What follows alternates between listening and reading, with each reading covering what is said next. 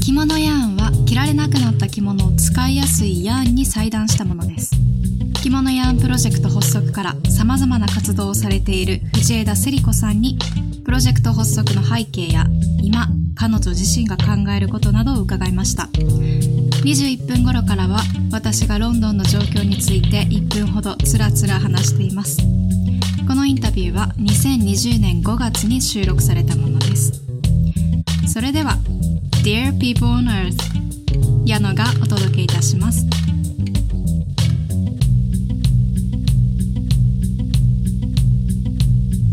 ありがとうございます、本当に。えー、あの、藤枝さんについてちょっとは、あの、聞きたいなと。で、まあ、インタビュー自体は、まあ、どういうことをされてるかとか、まあ、どういう作品があるかとかっていうのは、ウェブサイトとか、インスタグラムとかで、なんとなくはわかるので、はい、どっちかというと、その、藤枝さんの、と着物やんの、なんだろう、関係というか、藤枝さん田さんが思う着物やんっていうのをちょっと知りたいなと思って、スカイプさせていただきました。はい。ありがとうございます。で、リクラっていうのは、大元の会社というか、あ、そうです。っていうか、も、も、大元の会社があって、うんうんうん、葬儀用品、はい、あの、棺とか、それが石川県の会社で、うんうんうん。私自体は今福岡にいまして、はい、で、えっ、ー、と、なんでリクラができたかというと、2年前かなに、うん、何、私は別な授業がしたくて、で、あの、そのスポンサーしてくれる会社を探していて、うんうんうん、ずっと。で、それで面白いねって言ってたのが、来てくれたのが今の会社なんですけど、なんか入ってみたら、なんか結構年配の男性ばっかりの会社で、うん。私は女性向けの下着を作りたかったので 面白いねって言ってくれたものの、なんか違うよねっていうことになって、うん、で、じゃあなんかやろうかって言ってた時に、私ももともと編み物してて、うん、なんか先編みってわかりますか？布を裂いて編む。へえ。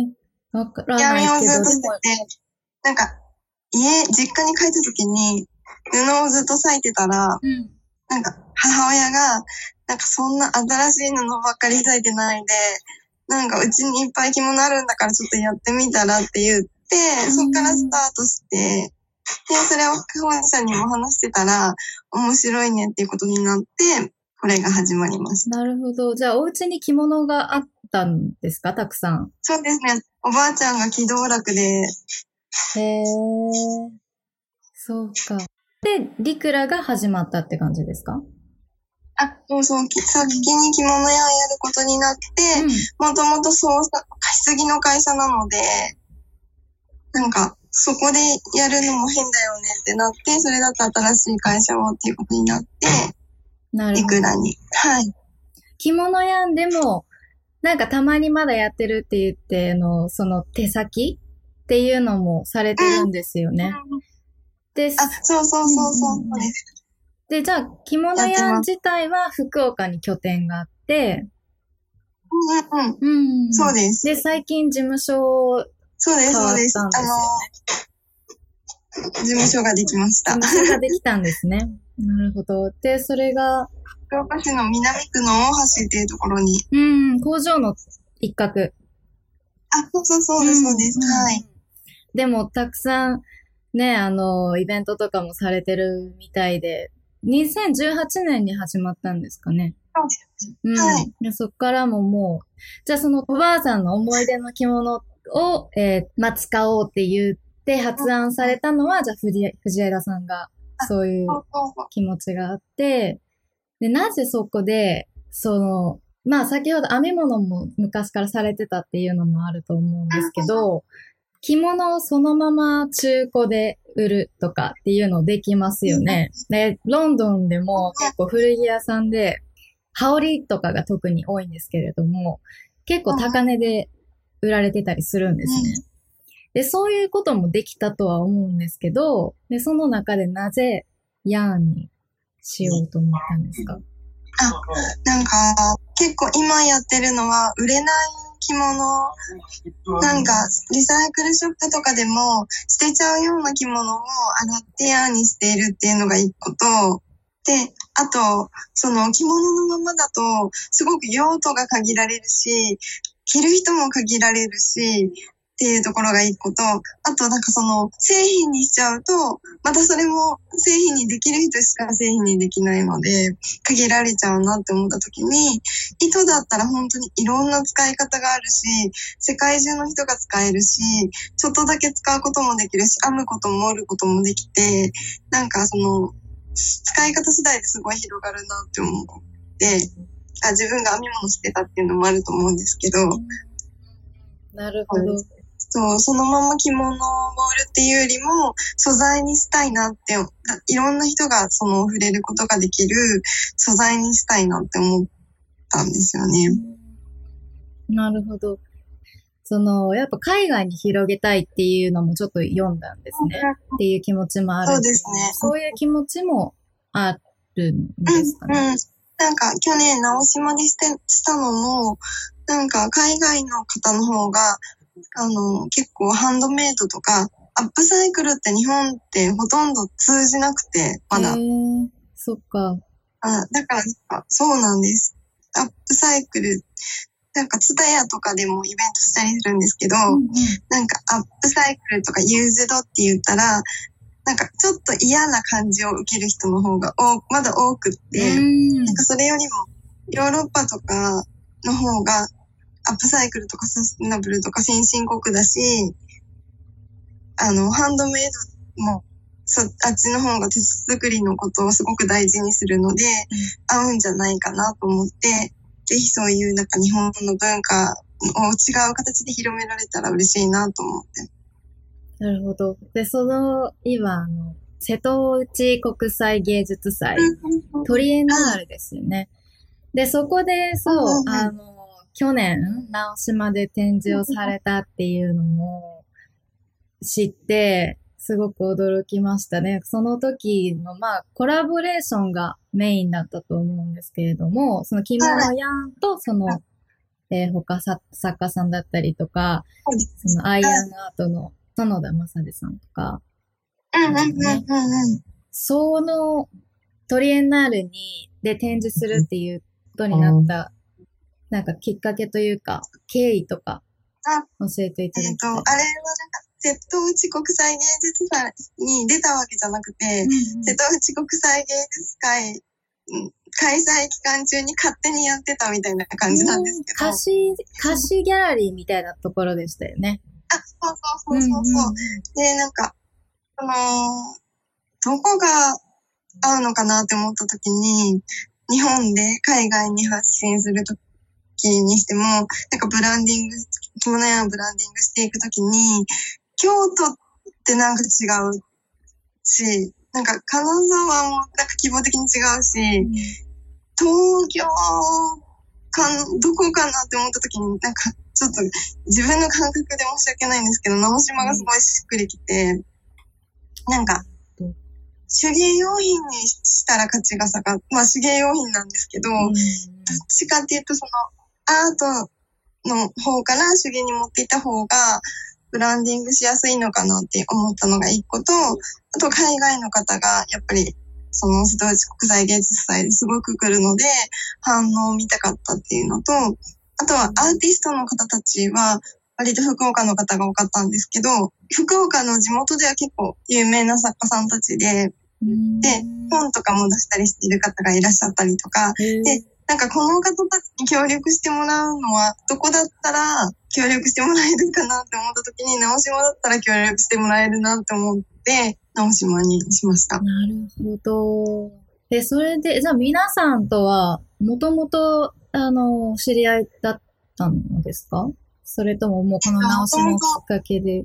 もともと知り合い、砂田正さんとかとはもう20年ぐらい、あの、知ってて、なんか河村美希さんとはこの直島をきっかけに仕事は初めてしたけど、その前に私編み物を河村美希さんに習いに行ってたので、知ってて、あとはその、その時に声かけた初見の方も多かったです。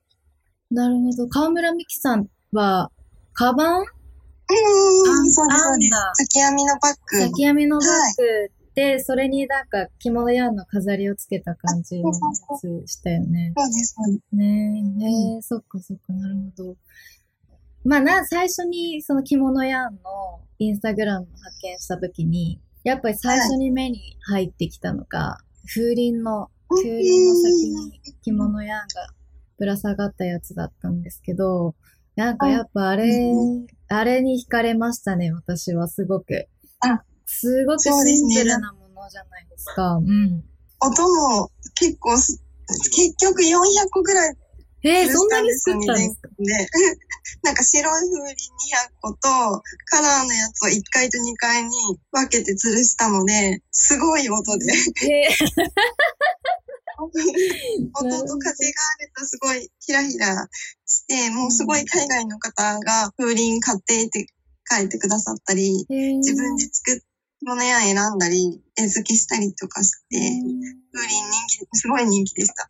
いや、あれはやっぱね、日本の風物詩でもあるし、うん、うん、やっぱりすごいあれは良かったんだろうなって思う。で、なんか毎年、もう今年も作ろうっていうのを見たんですけど、もうあれは、こう、着物屋の象徴的なものみたいになっていってるんですかね。そうですね、そうしたいなと思って、うん、なんか今年もどこかでやりたいんですけど、うん、今こんな感じなので。そうだよね。確かに。そうですよね。難しい。でもなんか音だったら、なんか届けられそうですけどね、うん、音と。うんうんうん。えー、え、今はどんな感じなんですか？今、なんかあの、お試しキットみたいな、布花？って言うんですか？布花。布花。あれ、あれもなんか新しく開発されたやつ。すごい募集があって、で、そう、キットもすごい作ってみたいっていう人が、お反応がすごい良かったですね。うん。へえ。なんか、結構簡単に作れる。もう本当に、小学生の時に習う波縫い？と玉留めだけで作るので、へ波縫いしてキュッて引っ張ってみたいな感じ？そうそう。そうそうそうそうそうそうそう。すごい簡単なんいや、でもやっぱ簡単な、まあ誰にでもできるような、でも、出来上がりはすごい可愛いだったり、うん、ね、ちゃんとした用途に見えるっていうのって、やっぱり好まれますよね。でもこの、これからもコラボレーションとかは考えてもらえる、うん、していきたいなと思って。うん。で、そのコラボレーションするときに大切にしているものとかってなんかあります？こう、着物やんを大切に使ってもらいたいじゃないですか。コラボレーションするときも。なんか最近、あの、コラボレーションしたのはミルクパッコさんっていう牛乳パックをアップサイクルしてる子がいるんですけど、連絡してみようと思いました、あれ。サイクルにこだわり持ってるので、なんかそういうアップサイクルかけるアップサイクルも楽しいし、あとはなんか、やっぱり なんか自分で感覚的に、あ、この人に使ってもらいたいなって思う人にアプローチして、使ってもらえるかどうかわかんないけど、うんうんうん、そんな感じで今はやってます。そっか。で、福岡の拠点っていうのはもうずっと福岡なんですか？なんだ、なんで福岡なんですか？私が福岡なんだから、やっぱ福岡が好き福岡が好きあとなんか、うん、一緒にやってくれる縫製工場も福岡にあるので、うん、なんかアップサイクルって、一番なんかやっててすごい、うん、なんていうんですかね、デメリットというか、リスクだなと思うことが、うん、結構、この、素材っていらないものなので、ただでもらえるんですよね。うん。でも、これを動かすのにすごいお金がかかるので、ああ、なるほど。動かせば動かすほどお金がかかるから、うん、なんかその、そういうところがあるので、うん、縫製工場さん福岡なので、そこで移動せずに住む場所にいた方が多分お金がかからない。なるほど。それでどんどん高くなってしまうので。そうか、それでどんどん無駄な付加価値じゃないけど、がついていく感じなんですね。なるほどね。うんうん、あと、もう一つ最近のあのイベントで、えー、縁側アートプロジェクト？ありましたよね。あれですごくたくさんの着物をご用意されたんですよね。あれもじゃあ福岡にいたからとか、そういうことですか？なんかそう、そういうことでもないんですけど、もともと、園田正治さんの拠点が飯塚で、うんうん、なんかそこの、そう、で、正治さんと、なんか、そのあの縁側を実現したいんだっていう話で盛り上がって盛り上がって。ええー、なるほど。